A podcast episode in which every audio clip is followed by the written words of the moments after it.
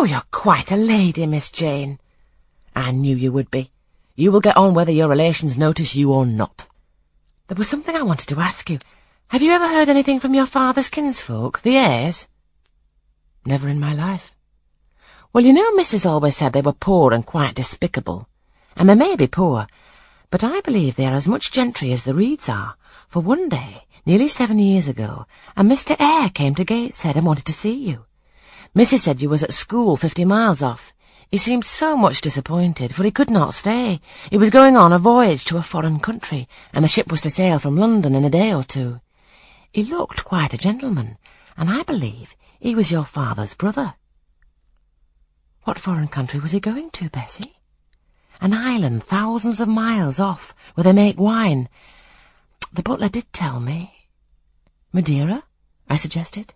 Yes, that's it. That's the very word. So he went? Yes, he did not stay many minutes in the house. Mrs. was very high with him. She called him afterwards a sneaking tradesman. My Robert believes he was a wine merchant. Very likely, I returned, or perhaps clerk or agent to a wine merchant.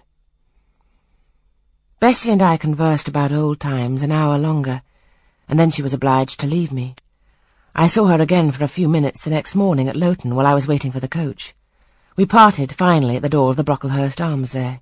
Each went her separate way. She set off for the brow of Lowood Fell to meet the conveyance which was to take her back to Gateshead.